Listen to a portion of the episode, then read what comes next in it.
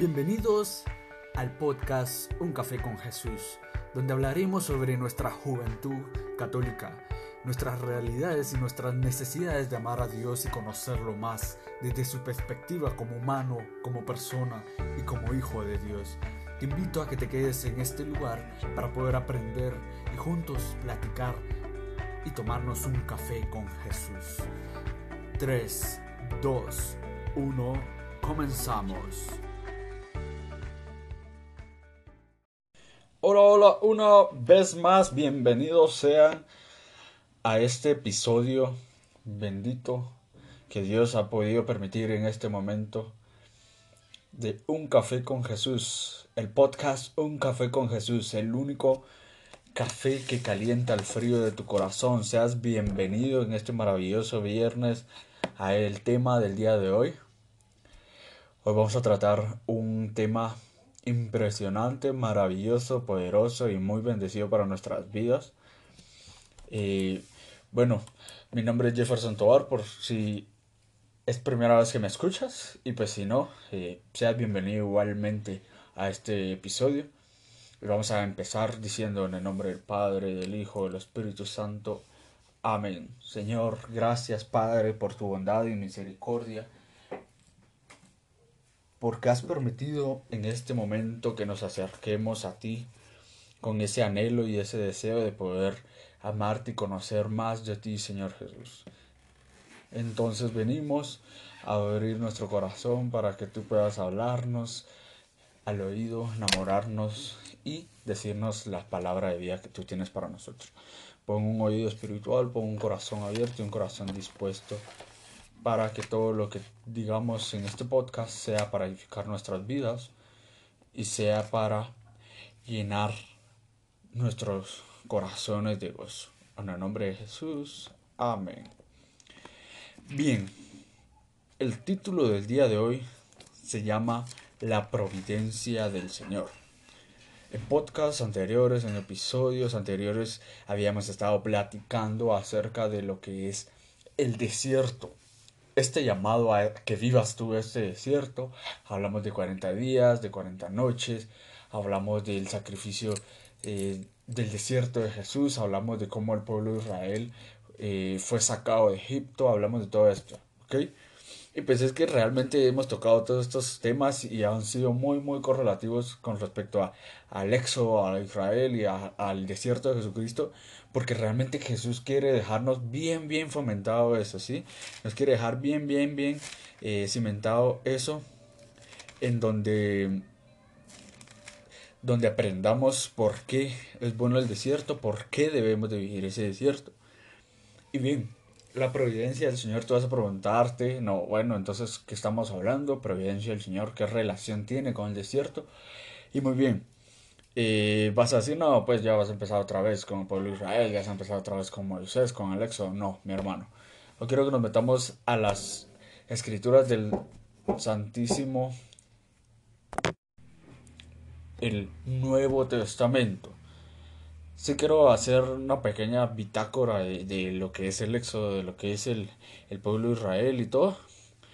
Pero, bien, habíamos hablado de que el pueblo de Israel fue sacado de Egipto para ir al desierto, para la tierra prometida, el desierto es un proceso del pasado al futuro, es, es, un, es un proceso en el cual te purificas, en el cual te cambias de mentalidad, cambias de espiritualidad, cambias de, de hábitos, de muchas cosas, porque como les decía, ¿verdad? El pueblo Israel estaba acostumbrado a comer carne ahí hasta engordar, estaba acostumbrado a beber hasta emborracharse, estaba acostumbrado a la esclavitud y ha llevado al desierto para ser enamorado, para cambiar su mentalidad y para descansar.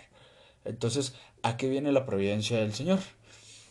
Quiero eh, mencionar en el Nuevo Testamento la multiplicación de los panes. Ok, y entonces vas a decir, ¿y qué tiene que ver la multiplicación de los panes? Y fácil y sencillo, ¿sí? La multiplicación de los panes es sí y solo sí la providencia del Señor. Así como el pueblo de Israel recibió maná caído del cielo, literalmente el pan estaba cayendo del cielo, mis hermanos. ahora viene y se vuelve a repetir en el Nuevo Testamento la multiplicación de los panes, la providencia. Quiero empezar desde, desde lo más, eh, desde lo, digamos, desde, desde, el principio del llamado de Jesucristo a, a sus discípulos hasta ese momento cuando pues después de que el Señor pasa por ese desierto, que hay una 40 días, 40 noches, eh, que es impulsado por el, por el Espíritu y es tentado por Satanás y pues él logra vencer esa tentación y lo reprende, que es un ejemplo muy claro de cómo reprender a Satanás, de cómo solo adorar a Dios. Pero no vamos a ese punto, sino que vamos que después él regresa a la ciudad, regresa a Galilea y va a buscar sus discípulos, quiénes van a ser sus discípulos. Y es interesante acá porque pues eh, yo creo que en todas las todos nuestros racionamientos fuera muy fácil decir, bueno, eh, que llame a un par de, judíos por excelencia, que llame a un par de, de sumos sacerdotes, que llame a un par de profetas grandes, ¿no? Pero no, él, como dice la palabra, él vino a llamar no vino a llamar a justos ni a sabios, sino a dispuestos de corazón. Y también dice la palabra que los suyos no creyeron en él. Así que él llamó a los marginados, a los más pobres, a los que eran rechazados por la sociedad, porque así como él fue rechazado con la sociedad, se complementa. Entonces, podemos mencionar que él llama a sus discípulos eh, llama a Pedro, llama a Juan, eh, llama a Mateo, llama a quién más, a Lucas, a Marcos, etc.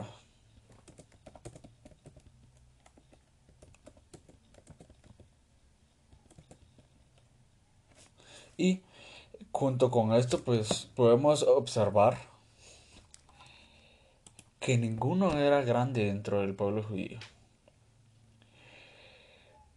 Jesús conoció a algunos de los más tarde serían sus judíos, o sea, y quiero ver, quiero hacer un énfasis del por qué estamos hablando de los discípulos y luego vamos a hablar de, la multiplicación de los panes, eh, porque hay mucha correlación en esto, que tal vez no hemos entrado a a ese punto de examinarlo de esta manera. Muchas veces nosotros nos ponemos a pensar, pero ¿por qué yo tengo que servirte a ti, Señor, si yo no soy nadie? ¿Por qué tengo que servirte a ti si yo no soy sabio, si yo soy un pecador, si yo soy esto?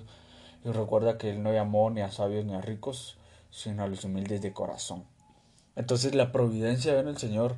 Jesús conoció a algunos del más tarde serían sus discípulos en Judea cuando él mismo formaba parte del grupo congregado en torno a Juan Bautista.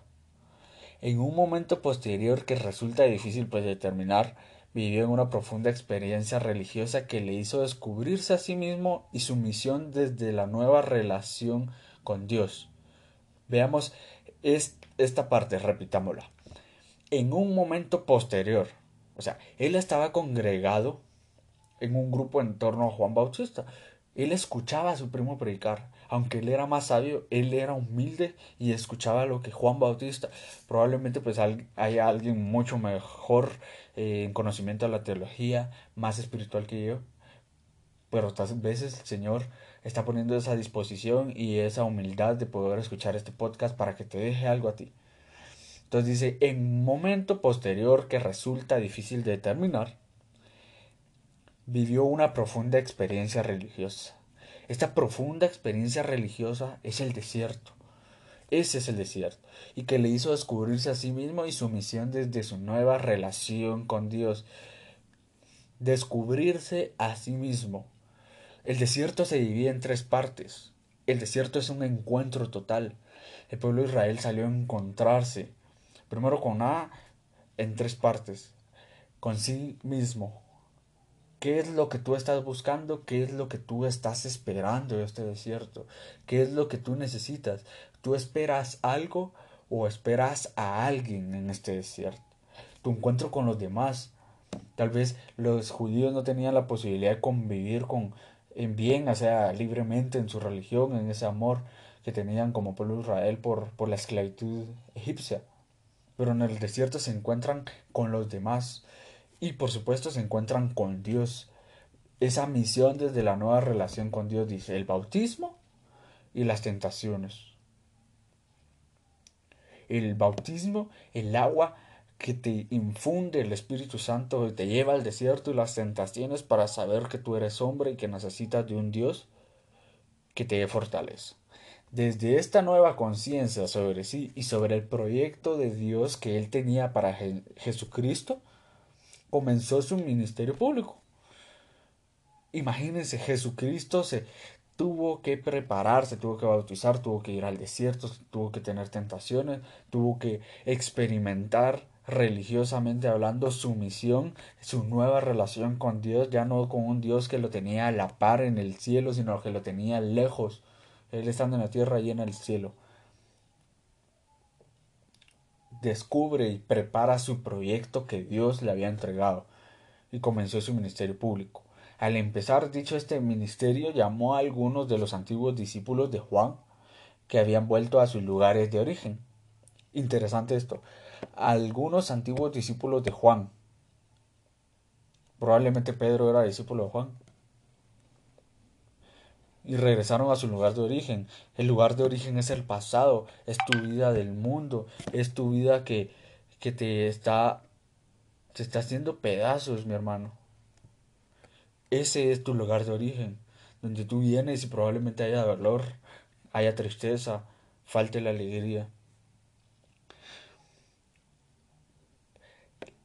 que habían vuelto a su lugar de origen, para que le siguieran y colaboraran con él en la misión que pretendía llevar a cabo. Si el Señor te está llamando a ti, es porque tú quiere que tú vivas ese desierto, para, porque Él te va a dar una misión que Él quiere llevar a cabo. Es posible que hasta la llamada se haya repetido más adelante. Es posible que esta llamada se haya repetido más adelante con otras personas hasta llegar un, un gran grupo de discípulos y discípulas, pero los principales eran los dos. Fue Jesús quien tomó la iniciativa a la hora de llamar a sus discípulos y lo hizo demostrando una gran autoridad. La autoridad conlleva un compromiso y esta es la providencia de Dios. Dicha llamada pues tenía como objetivo en primer lugar el seguimiento que implicaba una estrecha relación con Él. Si Él te está llamando a ti para ese desierto, si Él te está llamando a ti para esa misión, es porque te quiere en una estrecha relación con Él, con nuestro Señor Jesucristo, con Jesús, quien te ama. Pero Jesús llamó también a sus discípulos para que colaboraran en su misión cuando estuvieran preparados para ello. La preparación en el desierto para que tú mismo colabores en tu misión cuando estés preparado para ello, dice este pequeño texto que me encanta. Responder a esta llamada supuso en la mayoría de los casos una ruptura con la familia. Escucha esto, mi hermano, escucha esto cómo quiebra mis paradigmas y seguramente está quebrando los tuyos. Leámoslo de nuevo. Responder a esta llamada supuso en la mayoría de los casos una ruptura con tu familia. Sigue tu cruz y sígueme. Y lo que leíamos el otro día, no recuerdo en qué episodio, pero hablaba que decían los muertos entierran a sus muertos. Más adelante vamos a platicar sobre eso. Déjame despedirme de mi familia. Dice, dice en una parte del Evangelio, y dice, sígueme, toma tu cruz y sígueme. Que era, que era entonces, digamos, la principal a la referente social. Donde tú tienes que salir de ese entorno familiar, de ese entorno social, de ese entorno espiritual que en el cual tú vivías para ir al desierto, para enamorarte de Jesús, para cambiar, purificarte y que reciba la providencia de Dios. Entonces imagínate esto. ¿Cómo interesante, qué profundidad, qué profundidad.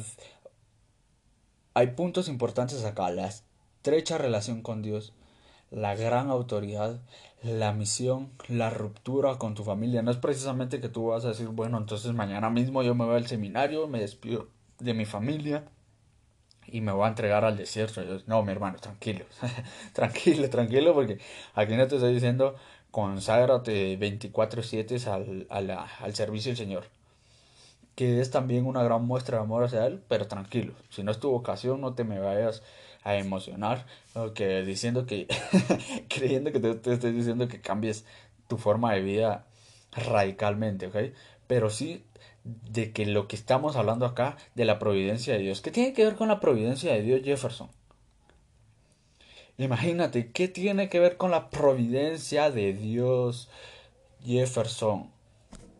Por el simple hecho de que dice que cuando él llamó a Pedro, él llamó a esos pescadores y les dijo, síganme. Él dejaron la barca con los pescados a su padre. Y le siguieron. Y les dice, yo los haré pescador de hombres. Pucha, ¿qué pudo haber pensado Pedro, Marcos, Juan, Santiago el mayor, el menor, Bartolomé, Judas Iscariotes, Judas Tadeo. Señor, pero yo tengo que trabajar porque tengo que comer. Señor, pero yo tengo que ver a mi familia porque tengo hijos. Señor, yo tengo que encargarme de mi negocio porque porque si no no vamos a salir adelante. Yo no te estoy diciendo, como te digo, no te estoy diciendo que dejes todo lo que estás haciendo y salgas corriendo a buscar cómo comprometerte con el Señor. No, no, alto. Te estoy diciendo que no dudes de la providencia del Señor. Estos discípulos lo seguían día, tarde y noche al Señor Jesucristo. Y ellos descansaban en su presencia. Me imagino yo que cuando Jesús subió a orar al Getsemaní que los encontró durmiendo, porque se movía una gran paz en el Señor Jesucristo. Cuando lo sentían a Él, se sentían en las nubes, porque les digo, me, ah, me ha pasado que yo me siento en las nubes cuando estoy en presencia del Señor. Entonces no dudes de esa providencia, de decir, es que si te sigo tengo que dejar esto, tengo que dejar lo otro. De eso se trata, porque la providencia del Señor es mucho más grande de lo que nosotros podemos imaginar. Algo que yo le comentaba a un amigo ayer, es que yo no puedo dar lo que yo no tengo, me dijo. Exacto, excelente, tienes que estar preparado, tienes que estar en gracia, tienes que estar en presencia, perfecto. Pero dime tú, ¿qué le dio al pueblo de Israel Moisés? ¿Qué pan le dio si él no era ni panadero, ni panificador, ni siquiera tenía trigo para hacer pan? Le dio el mismísimo maná del cielo. ¿Por qué? Porque él creyó y él siguió y él cumplió con esa misión. ¿Qué le dio Jesucristo a toda esa multitud, a toda esa multitud, ¿qué le dio? Quiero que leamos este, eh, este pequeño fragmento. Es Marcos 6 del 34 al 44. Al bajar Jesús de la barca vio una multitud y sintió compasión de ellos porque estaban como ovejas que no tenían pastor y comenzó a enseñarles muchas cosas. Por la tarde sus discípulos se acercaron y le dijeron ya es tarde y este lugar solitario. Despide a la gente para que vayan por los campos y las aldeas de alrededores y se compren algo de comer. Pero Jesús les contestó denles ustedes de comer. Ellos respondieron ¿Quieres que vayamos a comprar pan el equivalente al salario de doscientos días para darles de comer? Jesús les dijo, ¿cuántos panes tienen ustedes? Vayan a verlos. Cuando lo averiguaron le dijeron cinco panes y dos pescados. Entonces les mandó que les les mandó que hicieran sentar a la gente en grupos sobre la hierba verde, y se sentaron en grupos de cien y de cincuenta. Luego Jesús tomó en sus manos los cinco panes y los dos pescados, y mirando al cielo, pronunció la bendición, partió los panes y se los fue dando a sus discípulos para que los repartiera la gente. Repartió también dos pescados entre todos. Todos comieron hasta quedar satisfechos. Recogieron con los pedazos sobrantes del pan y del pescado y ellos llenaron doce canastas. Los que comieron de aquellos panes fueron cinco mil hombres. Esta es palabra del Señor. Imagínate, habían cinco panes y dos pescados. Eso tal vez, yo creo que ni siquiera tu familia, donde hay, tienes tres hermanos y cuatro tíos y dos papás y dos abuelitos, se llenarían con cinco panes y dos pescados. Pero la providencia del Señor, Jesucristo no tenía pan, pero Dios lo proveyó. Y Él era el mismísimo Dios, hecho hombre. Y ora y da gracias al Padre. Y Él cree en Él y Dios manda la, la multiplicación de esos panes y esos pescados. Entonces, si tú dejas de creer de que Él te va a proveer en este desierto, si tú tienes miedo de entrar a ese desierto, de conocerte a ti mismo, de encontrarte, con, encontrarte a ti mismo, de encontrarte con los demás y de encontrarte con Dios, no vas a ver esa gloria de Dios, no vas a recibir esa providencia. Porque solo si tú dejas tu barca y te vuelves pescador de hombre, o sea, pescador de hombre, como te decía, no es ir y dejar todo lo que tienes, es estar dispuesto a cambiar. Esa, de una manera radical tu vida, sin tener que alejarte tal vez de tu vida que hoy tienes, pero sí a cambiar muchas cosas. Hoy quiero orar por ti, porque realmente yo también he dudado muchas veces de esa providencia. Y también te puedo contar como testimonio que muchas veces cuando he dudado de esa providencia, justamente eso que le dije ayer a ese hermano, el Señor me lo confirmó para mí, para mi vida. De que Moisés dio el pan que no tenía, porque creyó en Dios y Dios proveyó. Jesucristo dio el pan que no tenía, porque creyó en Dios, dio gracias y Dios proveyó. Entonces este es el momento que tú vayas a ese desierto, a encontrarte contigo mismo. Yo no te puedo decir qué es lo que tú tienes que hacer exactamente para encontrarte contigo mismo, con tus hermanos y con Dios. Pero sí te puedo dar las herramientas de la providencia del Señor, de todos los temas que hemos tratado. Así que si estás en la posibilidad de cerrar tus ojos, hazlo. Y vamos a decir, Señor, siente esa, esa purificación, esa pureza, ese aire que, que el Señor te regala. Señor Jesucristo, en este maravilloso día, Señor, ponemos nuestros corazones necesitados delante de ti, necesitados de ese desierto, necesitados de esa palabra de vida porque sabemos que tú eres la providencia, Señor, que tú multiplicas panes, pescados, tú multiplicas vidas, tú satisfaces hasta quedar satisfechos, tú nos das de comer, tú nos das ese alimento espiritual, ese alimento físico. Pero necesitamos dejar de dudar que tú puedes mandar esa providencia, Señor. Necesitamos dejar de tener ese miedo, de creer que nos faltará algo si lo damos todo por ti, si buscamos ese desierto si no te seguimos, Señor. Necesitamos encontrarnos en ese desierto contigo para que tú nos des esa providencia. Ponemos nuestros corazones dispuestos para que tú nos hables al corazón, tú nos toques y hayas permitido que este podcast sea de bendición para nuestras vidas y nos sirva para llevarlo a cabo en nuestra vida cotidiana, que nos sirva para sacar provecho de él, que nos sirva para hablarle a nuestros hermanos y poder ser unos hijos dignos de ti que aceptan ese desierto para conocerte y entregarnos más a ti y volver a esa relación estrecha contigo, Señor Jesucristo. En el nombre de Jesús. Amén. Bueno, gracias, mis queridos hermanos, mis queridos amigos. Gracias por haber compartido este tiempo tuyo, por haber sacrificado este tiempo muy producido para, productivo para ti.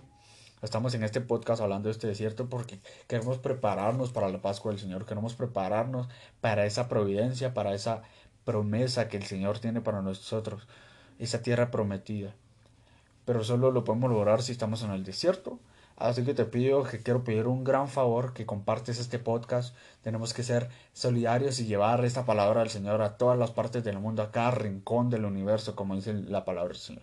Comparte este podcast con un amigo que necesite una palabra de aliento, con un hermano, con tu familia, con, con cualquier persona. Tú comparte este podcast, postéalo en tus redes sociales, eh, envía mensajes a, tus amigos compartiendo este podcast. Necesito que hagamos una gran comunidad en el cual nos estemos llenando de la palabra del Señor que nos está trayendo cada semana con esta palabra de vida que nos va a revelar la vida nueva que Él nos quiere dar.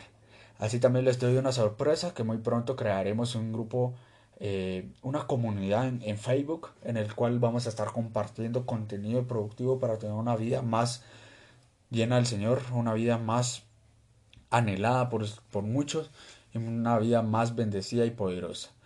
Y próximamente les estaré contando la metodología. Sigamos conectados en un café con Jesús para seguir calentando ese corazón que necesita el Señor Jesucristo. Muchas gracias. Este fue un episodio de el podcast Un café con Jesús, el único café que calienta el frío de tu corazón.